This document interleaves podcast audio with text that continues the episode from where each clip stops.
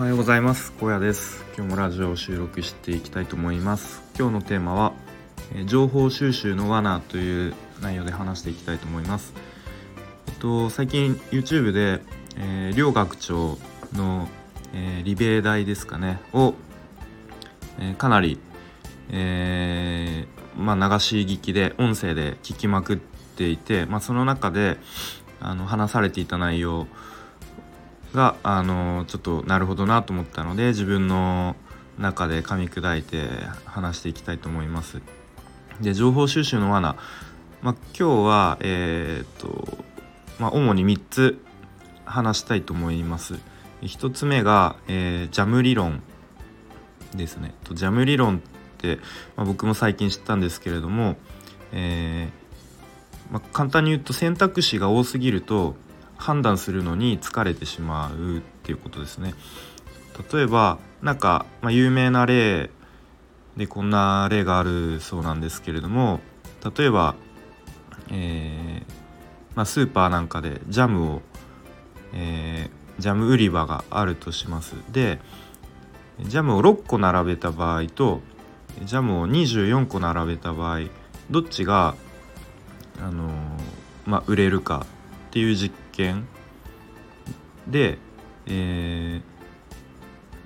ーまあ、答えは6個の方が売れるそうですなぜかというと24個ジャムを並べてしまうと選択肢が多すぎるのでうん例えば1個選ぼうとするとうんまあ後でこっちの方が良かったのかもしれないみたいな感じで結局選べずに終わってしまうと。なのでうんまあ、情報収集においてもあまり選択肢が多すぎるとうんその判断に疲れてしまうということにちょっと気をつけなければいけないなと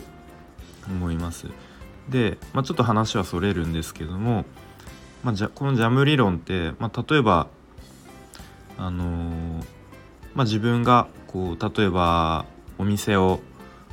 開いていると例えばパン屋さんなんかを、商売としてやっている場合にも、うん、そのパンの種類並べる種類をあんまり多くしすぎるとその売れ行きにも変わってきちゃうのかなと思うので、うん、まあなんかそういうところにも活かせるのかなと思いました。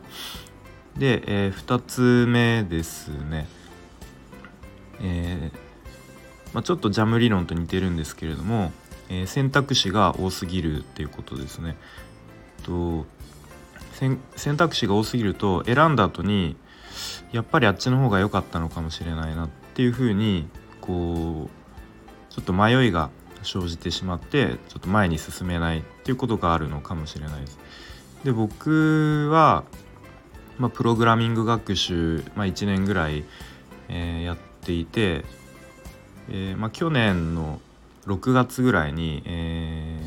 ーと、スクールにプログラミングスクール入ってやったんですけれども、まあ、その選ぶ時スクールって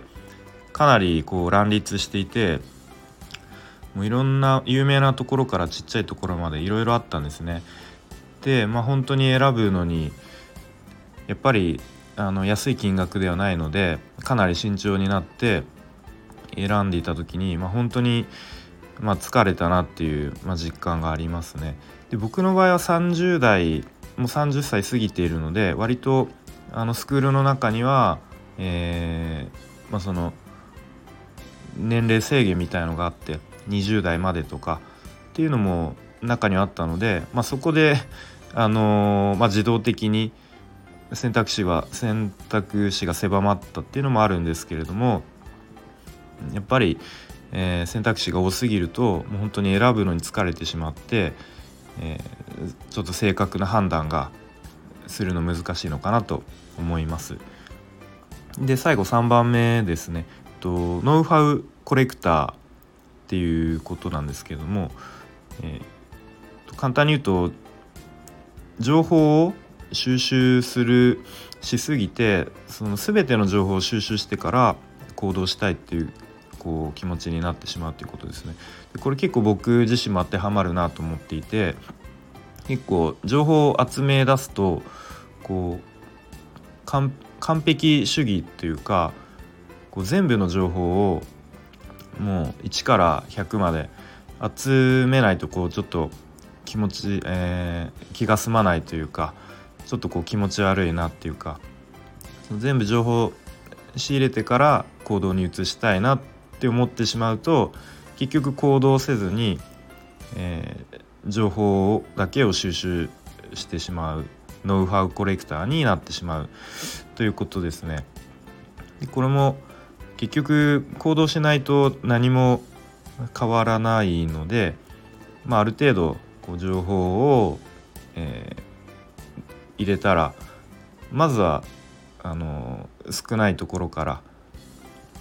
あの無理無理せず動けるところからちょっと一歩踏み出してみる行動してみるっていうのが大切なのかなと、えー、思いました。えー、ということでまああの自分自身ちょっと今後も注意しなくちゃいけないなって思いますけれども、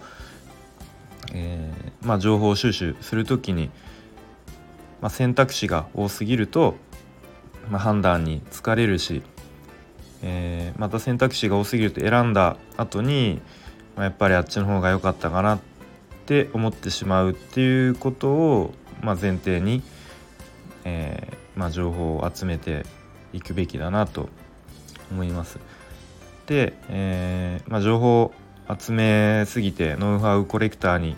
ならないようにまずは行動する、え、小さいことでも行動する、えー、して、まあ、その先にこう何かちっちゃい成果が出たりとか、まあ、なんか自分の中でちょっと変化が起きたりとかすると思うので、えー、まあ、今後もこういうことに気をつけていきたいと思います。それでは今日はこの辺で終わります。今日も良い一日にしていきましょう。さよなら。